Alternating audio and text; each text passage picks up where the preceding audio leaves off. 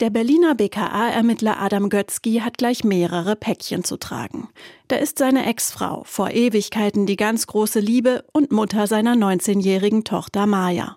Eine Ex-Frau, die inzwischen Verschwörungstheorien nachhängt und immer mehr abzudriften droht. Da ist seine physisch und psychisch schlechte Verfassung. Immer wieder erlebt Götzky Blackouts. Stunden, manchmal Tage sind aus seinem Gedächtnis gelöscht. Außerdem hängt ein alter Fall ihm nach und das ungute Gefühl, dass ein Ganove auf Rache sind. Seinen Vorgesetzten bleibt Götzkis schlechter Allgemeinzustand nicht verborgen. Die Lösung? Ein Jobwechsel zum Landeskriminalamt in Mainz. Götzky kaut auf der Unterlippe herum. Eine noch recht junge, schlechte Angewohnheit. Mainz, murmelt er. Absurder Gedanke. Schließlich landet Adam Götzky doch in Mainz und wird direkt an einen Tatort gerufen. Eine millionenschwere Influencerin wird tot in ihrer Luxuswohnung gefunden. Autor Ingo Bartsch lebt selbst seit Jahren in Mainz. Mit sehr vielen genauen Beschreibungen, auch kleiner lokaler Details, sorgt er bei den Mainz-Kennern unter seinen Lesern für viele Wiedererkennungsmomente. Sonderlich gut weg kommt die Stadt in dem Krimi trotzdem nicht. Eine bewusste Entscheidung, sagt Autor Ingo Bartsch. Also Geschichten leben ja von Konflikten, von Reibereien. Also wenn alle sich vertragen und alles gut ist, dann ist es stinklangweilig, dann muss man es nicht lesen. Von daher ist diese Perspektive auf Mainz von einem, sag ich mal, Typen, der aus einer sehr großen Stadt kommt ja, und dann in dieses gemütliche kleine Städtchen kommt und damit nicht viel anfangen kann, das erzeugt natürlich Spannung. Und was sagst du zu Mainz? Mainz hat weniger Einwohner als jeder einzelne Bezirk Berlins, flächenmäßig ungefähr so groß wie Steglitz-Zehlendorf, etwas kleiner, Einwohnerdichte in etwa wie in Spandau, Ausländeranteil wie Lichtenberg.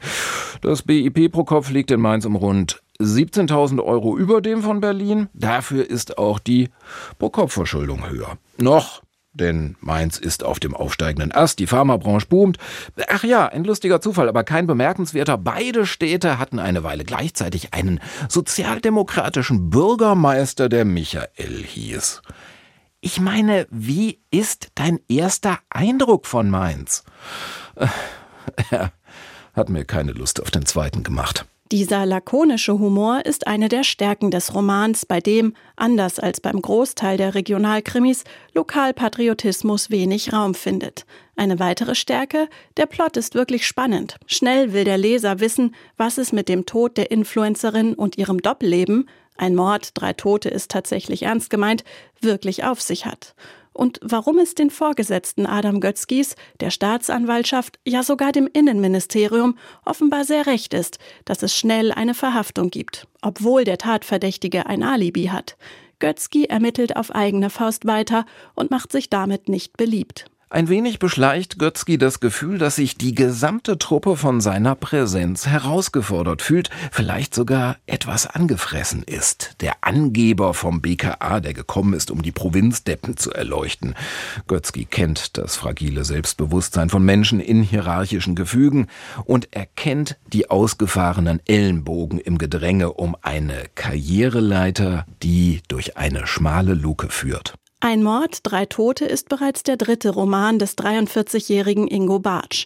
Er ist außerdem Mitveranstalter einer Mainzer Lesebühne, hat Kurzgeschichten und Erzählungen veröffentlicht. Neben all dem und drei jugendlichen Töchtern übt er außerdem noch einen ganz anderen Beruf aus, abseits des Schreibens. Wenn das mein Brotberuf wäre, würde ich nicht hier sitzen, dann wäre ich verhungert. ich habe einen sehr turbulenten Lebenslauf. Also letztlich bin ich jetzt seit ungefähr zwei Jahren studierter Sozialarbeiter leite eine Wohneinrichtung der Eingliederungshilfe. Damit verdiene ich hauptsächlich mein Geld. Die Literatur ist so ein Hobby, das sich so durch mein Leben zieht und das sich im professionellen Bereich hineinentwickelt hat. Gut möglich, dass sich die Grenze zwischen Hobby und Brotberuf künftig noch weiter verschiebt.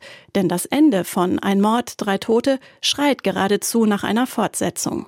Große Lust habe er dazu schon, sagt Ingo Bartsch. Konkrete Pläne gebe es aber nicht. Was nicht ist, kann aber hoffentlich noch werden. Denn mit Adam Götzky hat der Autor eine untypische Ermittlerfigur geschaffen, die vor allem bei Mainz-Fans und Mainz-Skeptikern gleichermaßen gut ankommen wird.